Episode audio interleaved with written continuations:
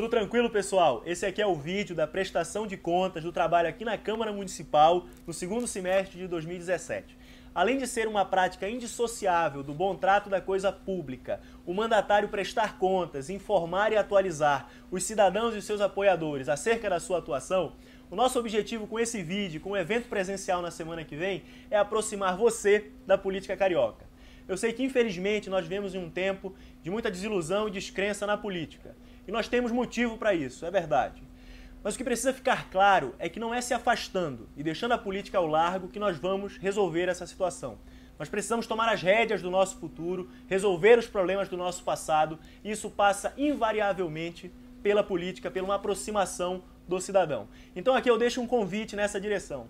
O vídeo a seguir ele é muito dinâmico e eu garanto que você não vai se arrepender de vê-lo até o final. Qualquer crítica, dúvida ou sugestão, as portas do gabinete 601 aqui na Praça da Cinelândia estão sempre abertas. Muito obrigado e um grande abraço. Essa é a prestação de contas do mandato do novo na Câmara Municipal do Rio de Janeiro, referente ao segundo semestre de 2017.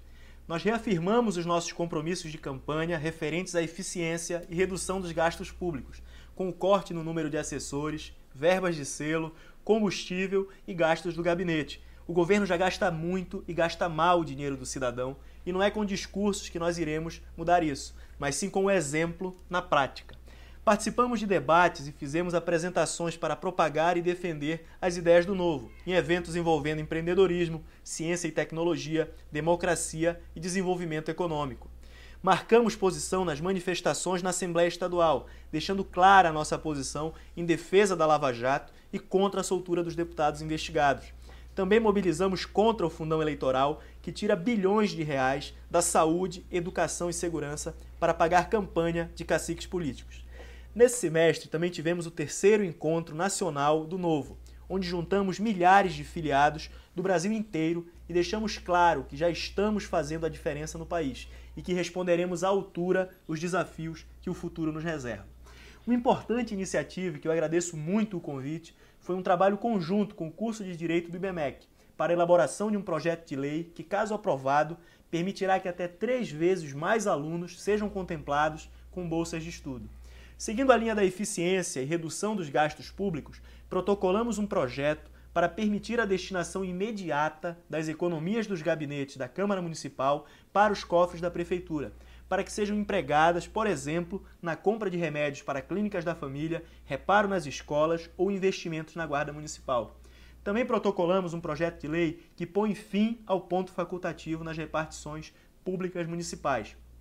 Trata-se de uma distorção existente no serviço público, onde cria-se, por ato discricionário do prefeito, um dia de folga ou feriadão, impactando não apenas o ritmo de trabalho e os serviços prestados pela Prefeitura, mas também toda a economia da cidade.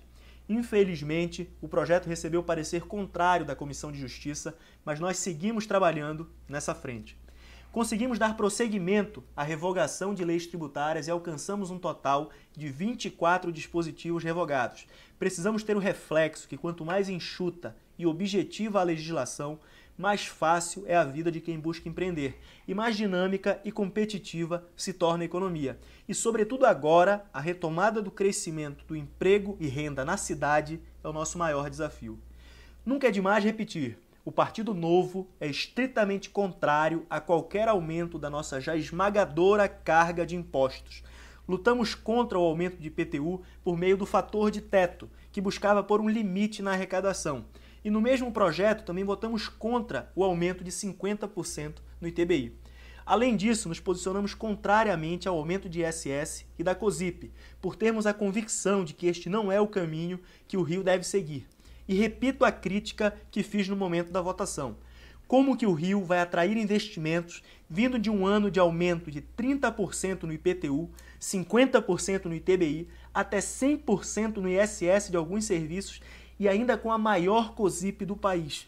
Estamos indo na contramão do progresso da cidade. E falando em contramão, mantive a minha posição e fui o único voto contrário ao retorno dos cobradores para os ônibus da cidade. O caminho que deveria ser seguido, a meu ver, é o do bilhete eletrônico.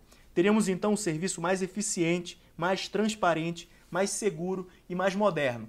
E defendi isso não apenas no plenário da Câmara, mas também em artigos no Estadão e no Dia, na tentativa de reverter a medida enquanto havia tempo. Acompanhamos paulatinamente as discussões acerca do orçamento da cidade para 2018 e a execução orçamentária de 2017. Fomos contrários ao aumento do endividamento e de despesas com folha de pessoal. Também votamos contra o orçamento para 2018, uma vez que se trata de uma peça ficcional que prevê uma arrecadação de quase 30 bilhões, quando em 2017 chegou-se a 25. Faltou, na nossa opinião, uma explicação realista e com o pé no chão de onde sairão esses 5 bilhões a mais para 2018.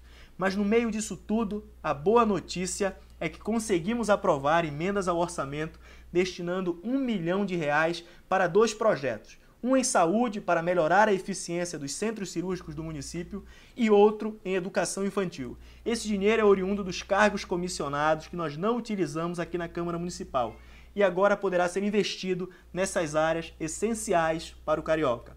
E nesse semestre também lançamos a plataforma Raio X do Orçamento. Essa é uma ferramenta para que todo cidadão tenha acesso fácil às informações do orçamento da cidade, para que saiba como que o seu dinheiro está sendo gasto e para que possa fiscalizar e questionar os órgãos públicos.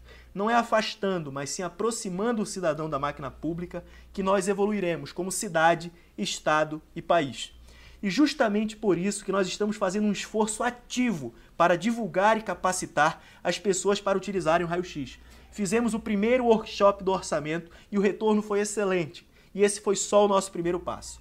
Honrando o nosso compromisso de campanha e o seu voto de confiança, foram gastos 36,97% da verba total destinada ao gabinete, o que resultou em uma economia de R$ 1 milhão 237 mil reais para os cofres públicos. Muito obrigado por acompanhar até aqui e eu gostaria de encerrar lhe fazendo um convite. Nós estamos redesenhando nossas mídias sociais e canais de comunicação para fazer com que cada um tenha suas próprias características e para que você tenha, caso queira nos acompanhar, opção para escolher. Por favor, se puder, dê uma conferida nelas. E eu repito, as portas do gabinete 601 na Câmara Municipal, aqui na Praça da Cinelândia, estão sempre abertas para críticas, dúvidas e sugestões. Muito obrigado e um grande abraço.